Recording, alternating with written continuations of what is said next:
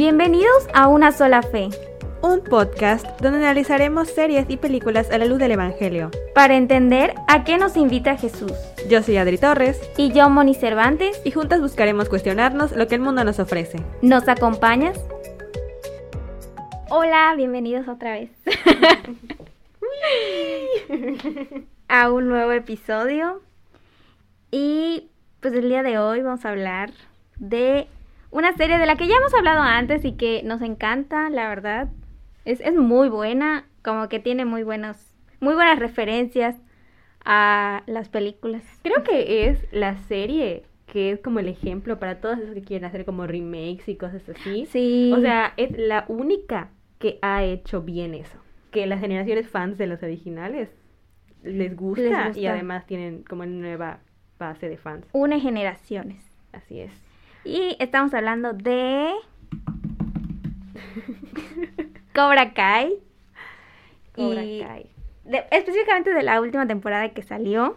Así que si son muy fans de Cobra Kai y no la han visto, pausa, vayan a verla y luego ve. Porque sí vamos a, a mencionar a lo mejor ciertas cosas y pues no vayan a decir, ay, no me avisaron. Sí, puede que haya un spoiler o dos.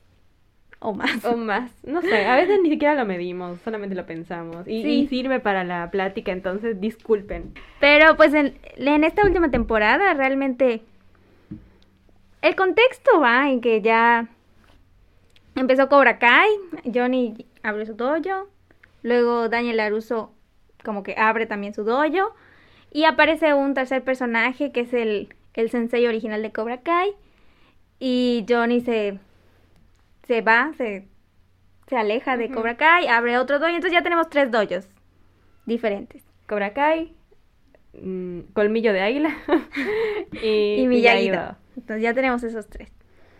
Y específicamente en esta cuarta temporada vemos a Robbie y como que vamos a enfocarnos un poquito más en Robbie, que es el hijo de Johnny, que ya estuvo un tiempo con Daniel Laruso en Miyagi-Do, pero ahora en esta temporada y desde finales de la, de la tercera temporada se va con Cobra Kai y el Sensei Chris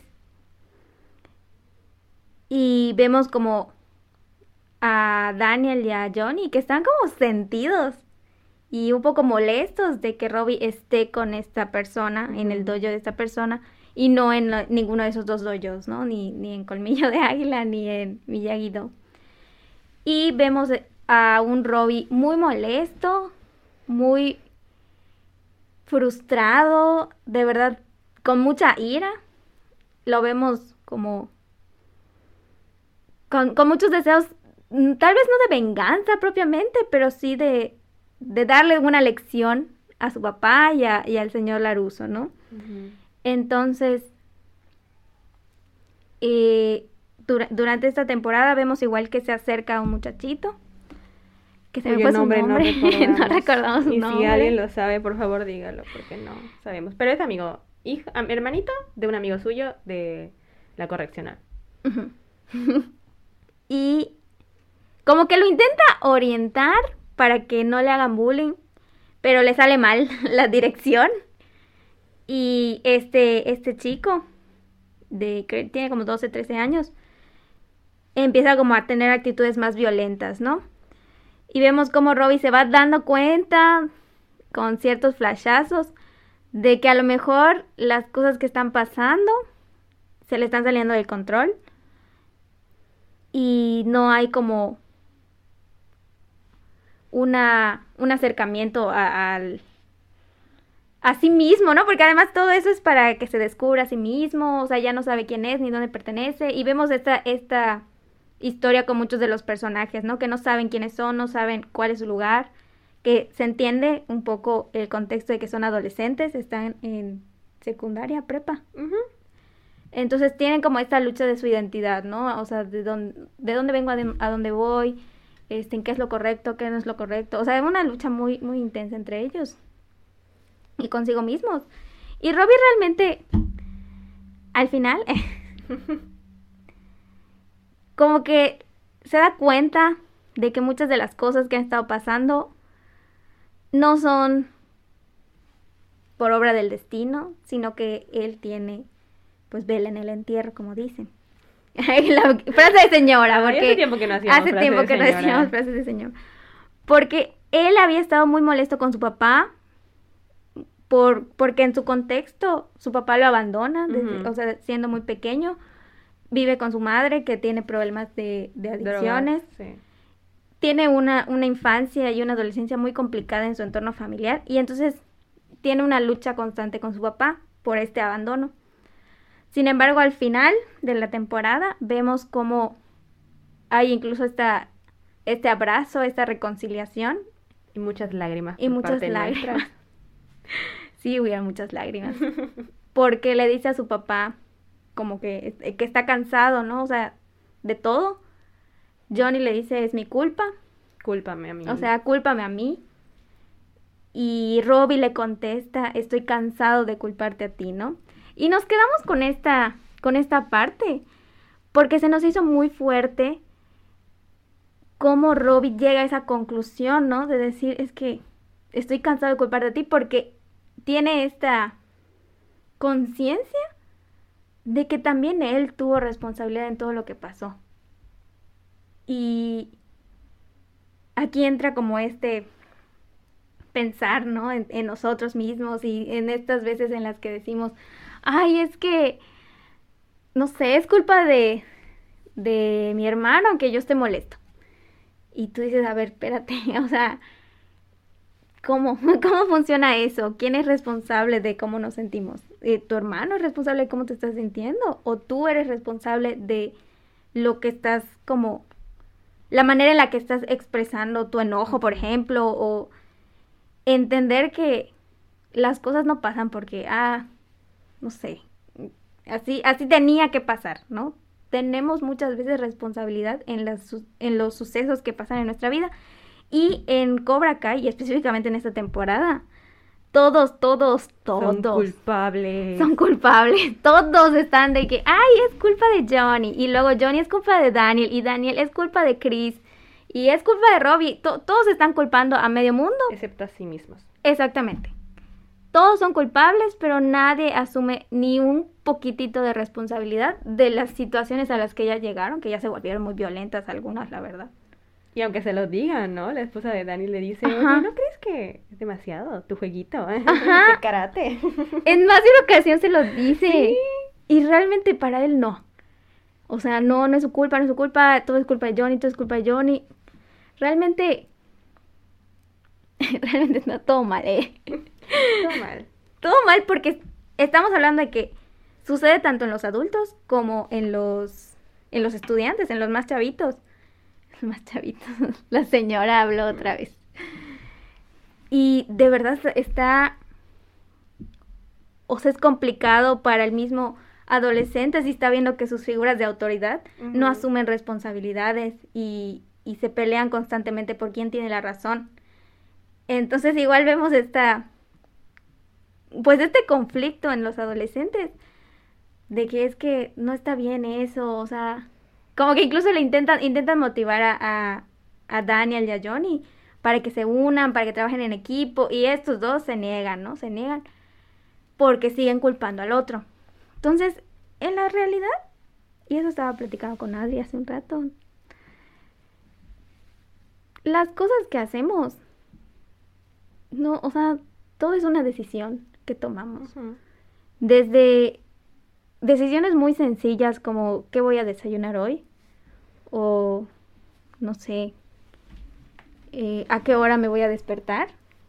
O sea, son decisiones que tomamos a cuestiones más, pues a lo mejor más profundas, ¿no?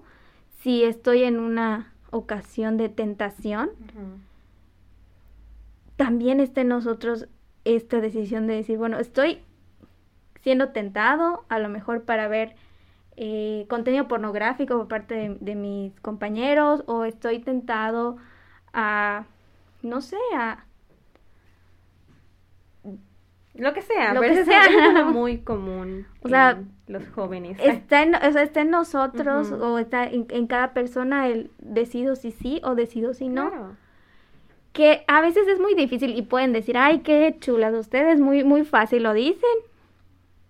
Y no, o sea, no estoy diciendo que sea algo sencillo porque muchas veces, o sea, el demonio sabe que, cómo tentarnos, ¿no? A veces nos tienta incluso con dos cosas que parecen buenas, las dos, y realmente no. Entonces, sí es una, una cuestión de, de oración, de, o sea, de genuinamente como pedir la intercesión de Dios, del Espíritu Santo para las decisiones que tomemos. Y no, o sea, no tomar la decisión y luego decir, ah, es culpa de Dios. Porque tenemos libertad, tenemos libertad de tomar decisiones. Y eso es algo que, pues no podemos negar en ningún momento, ¿no? Tenemos la decisión de seguirlo o no seguirlo, tenemos la decisión de hacer o no hacer. Incluso si llegara un pensamiento a nuestras mentes, tenemos esa, esa fuerza, tenemos esa, no es bien, no es que esa fuerza, tenemos esa habilidad de como que pensar en otra cosa, ¿no? Como, como que no es algo que digas, ah, no, es, así tiene que pasar y así va a pasar siempre. ¿Qué opinas? No, y totalmente esa parte de la otra persona me hizo pecar o el contexto me hizo pecar. O por ejemplo, cuando estás saliendo de confesar y estás manejando, a mí me ha pasado, estoy manejando y entonces se me cruza alguien y yo le digo algo, me enojo, digo, y ay, me hizo pecar porque acabo de confesarme y seamos reales, no es cierto, yo tomé la decisión de gritar, de gritar o lo que sea. O estaba escuchando a una señora que estaba así quejándose de, su esposo y, y, lo mismo, ella quiere ser, pues, seguir a Dios, ¿no? Pero dice, es que no puedo dejar de enojarme y no puedo dejar de decir porque mi marido, o sea, si no lo tuviera, pero lo tienes, ¿no? Entonces, dentro de tu contexto, tomas las decisiones, porque a veces el mismo Dios, sus normas y sus reglas son para nuestro bien. Y a veces por, la, por lo que sea, decimos, ah, pues no, no, voy a seguir sus reglas. Y nos pasa algo que es consecuencia de nuestra misma de nuestro mismo pecado que él mismo nos advirtió que no hiciéramos y lo terminamos haciendo. Y luego termina diciendo, ay, es que, ¿por qué Dios? Dios me este mandó esto. Cosas, ¿no? Y luego decimos, no, o sea, tú tomaste las decisiones antes y él muchas veces nos libra de las consecuencias de nuestras acciones. Muchísimas veces. Y a veces lo permite para que no, regresemos a él, te permite las consecuencias para que veas, ah, ok, estuvo mal, pero vivir de víctimas, nadie, nadie que viva de víctima nunca va a ser feliz, ¿no? O, por ejemplo, todas esas personas que estuvieron en campos de concentración y todo eso, y hay varias obras literarias que salen de eso, ¿no? La esperanza, cosas así, que tú no podrías decir, ay, si, si yo estuviera en esa situación, jamás en la vida podría hablar de esperanza, de, de cierta manera gozo interior. Porque las circunstancias, y ellos tranquilamente podrían usar el pretexto, ¿no? O sea, tranquilamente puede decir, pues estoy en esa situación muy fea. Y muchos podrían decir, la verdad, es una situación horrible, no, no hay manera de suavizar la situación, es muy fea. Pero dentro de tu contexto y de tu de situación, eliges. O sea, lo que pasa en tu interior y tus acciones son tu decisión. Y lo que pasa alrededor, eso ya no está en tu, en tu control. Lo que queremos sacar de aquí es que ser víctimas de la situación es inútil y a nadie le sirve.